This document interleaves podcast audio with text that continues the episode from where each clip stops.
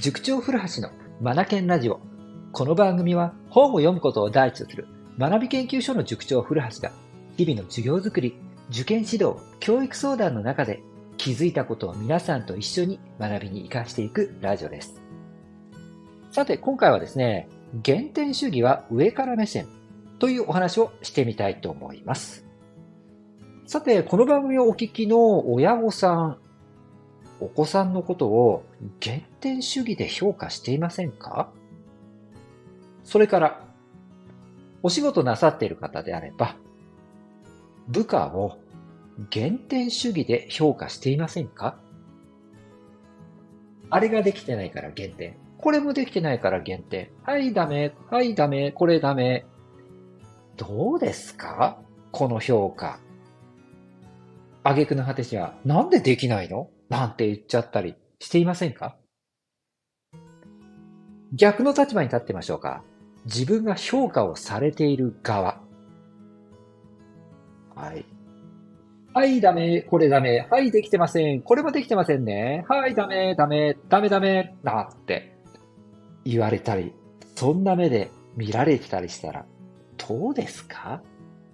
やる気出ますか？出ませんよね。僕は出ませんよ。はい。うん。で、これって僕思うんですが、自分が相手を見下しているというポジションの関係から生じているんじゃないかなと思うんです。だからもうこれって上から目線で相手を見下ろしている、見下していると言った方がいいでしょうね。こんなんでお子さん、それから部下は伸びるんでしょうか？伸びにくいですよね。うん、僕は逆だと思うんですよね。逆ですよ。だから、こちら側が、んと、相手、家庭であるならば、お子さんたちの裏側というか、後ろ側へ回るべきですよね。そして、サポート、サポートですよね。会社でもそうだと思います。部下のサポート側に回るべきじゃないですかね。うん。はい。特にまあ私も含めて、もう年齢もね、あの、若い年、年齢ではないので、自分たちの考え方で、えー、子供を、それから部下を、えー、まあ勉強させたりとか、仕事をやらせたり、指示を出すっていうことは、古臭いし、効率がいいとはとても言えないんですよね。むしろこれだけ時代の変化が早いし、えっ、ー、と、それに対して敏感な体や脳を持っている若い子たちや子供たちに、どんどん考えさせ、そして判断をさせ、トライアンドエラーを繰り返す、繰り返せる環境を用意してあげるべきなんじゃないかなと思います。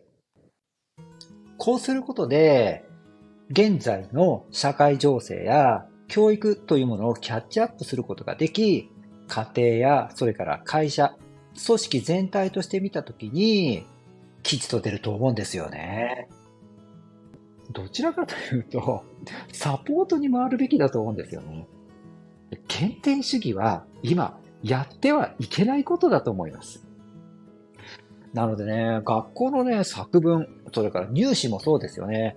原点主義をね、早くやめてほしいなと思うんですよね。これこそ古臭くて子供が育たないと思うので、入試がね、もっとこう、アイデアを、アイデアを出させるようなね、作文のテーマになってきて、評価もね、どれだけ実用的なアイデアを出せるか、こういったところで、まあね、実用的でね、かつ論理的にね、それをあの説明ができるかっていう作文の評価に切り替えていってくれたら、社会が活性化する、より良くなっていくと思うんですけどね。上から目線って時代に合ってないんですよね。うん。もう若い人たちの感性とか発想、これに将来性を見出した方が絶対いいと思いません、で、そのために我々がね、何十年って培ってきた、まあ、えっ、ー、と、経験とか、そこで得たノウハウとか、うん、そういったね、まあ、教訓めいたものですよね。これらを若い子たちに困ってる時にスッと差し出せるように、サポートできるように、準備をしておくという、こういうスタンスがね、非常に僕たちにとっては重要なんじゃないかなと思うんですよね。うん。皆さんどう思いますか？はい。原点主義じゃなくて、やっぱり加点主義でいたいですよね。加点主義で下からサポートですね。このポジション、親御さんも、それから会社においても上司としては求められるのではないでしょうか。はい。さあ、今日はですね、減点主義は上から目線ということで思うことがあったので語らせていただきました。はい。さあ、えー、っとですね、この番組に関すること、ご意見、ご要望、それからご質問、質問欄というのをですね、えー、っと、新しくですね、設置をしましたので、概要欄にその質問欄貼ってあります。リンク貼ってありますので、そちらからね、あの、入力をしていただけたらなと思います。皆さんのアウトプットの場としてもご活用いただいても構いません。うん。